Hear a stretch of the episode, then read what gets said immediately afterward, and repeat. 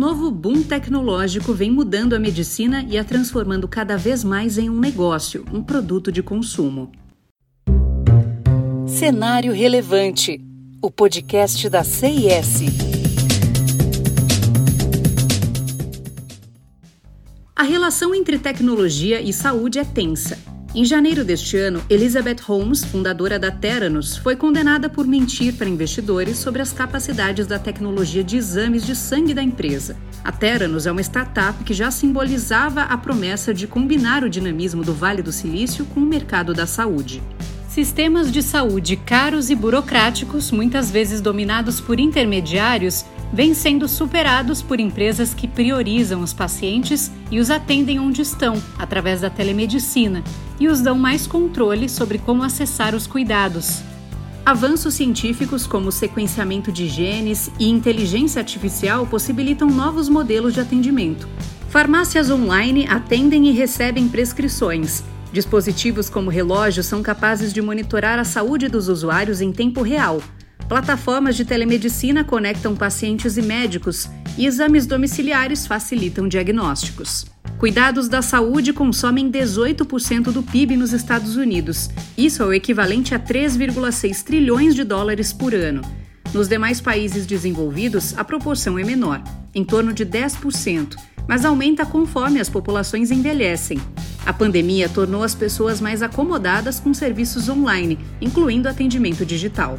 O banco de dados CD Insights estima que investimentos em startups de saúde digital quase dobraram em 2021, chegando a 57 bilhões de dólares. Startups de assistência médica avaliadas em 1 bilhão de dólares ou mais agora somam quatro vezes o valor de cinco anos atrás. Esses unicórnios, como são chamadas as startups avaliadas em mais de um bilhão de dólares, estão competindo com empresas de saúde e gigantes da tecnologia para melhorar a saúde das pessoas e evitar que elas adoeçam.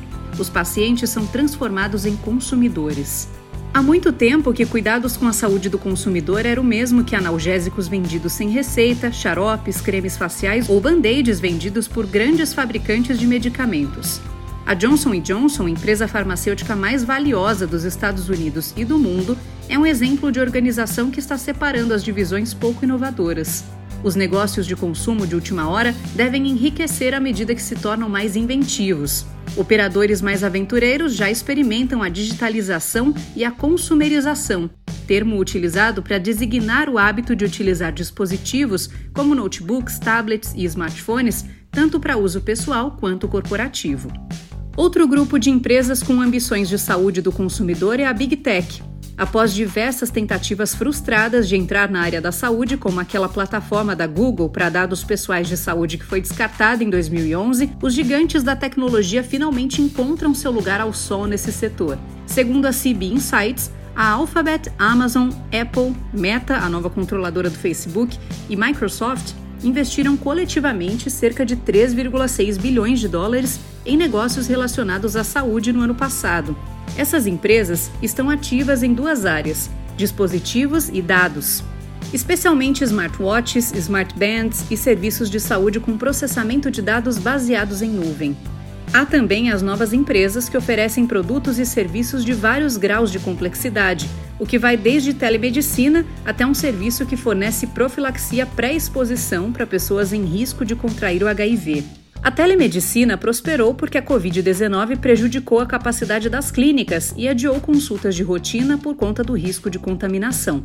A chinesa WeDoctor foi avaliada em quase 7 bilhões de dólares da última vez. A americana Teladoc foi listada com valor de mercado de 13 bilhões de dólares e registrou receita de 520 milhões de dólares no terceiro trimestre do ano passado. O diagnóstico domiciliar também é outra área em rápido crescimento, embora o escândalo Teranos trouxe certa reputação negativa ao diagnóstico do consumidor. Agora, a melhora da tecnologia reabilita o campo, e a pandemia também acostumou muitos pacientes a serem testados em casa. Lembrando que há também dispositivos de autoteste que checam desde o nível de açúcar no sangue até amostras de fezes. A tecnologia de consumo demorou para atingir a saúde porque o setor é altamente regulamentado e não compartilha da mentalidade de agir rápido do Vale do Silício. Contudo, os últimos anos mostraram que a disrupção é possível, mesmo em indústrias sujeitas a regras. A Apple, por exemplo, ao adicionar a função de eletrocardiograma em seu novo relógio, consultou a FDA dos Estados Unidos e obteve uma autorização. Alguns produtos realmente não vão dar certo e os órgãos reguladores continuam com a autoridade de interromper o lançamento de certos objetos e tecnologias. Mas, quando autorizados, vêm para trazer praticidade e maior controle da saúde à população. Não deixe de acompanhar os outros episódios do Cenário Relevante, podcast da CIS. Siga a CIS no LinkedIn e acesse o nosso site csprojetos.com. Até mais!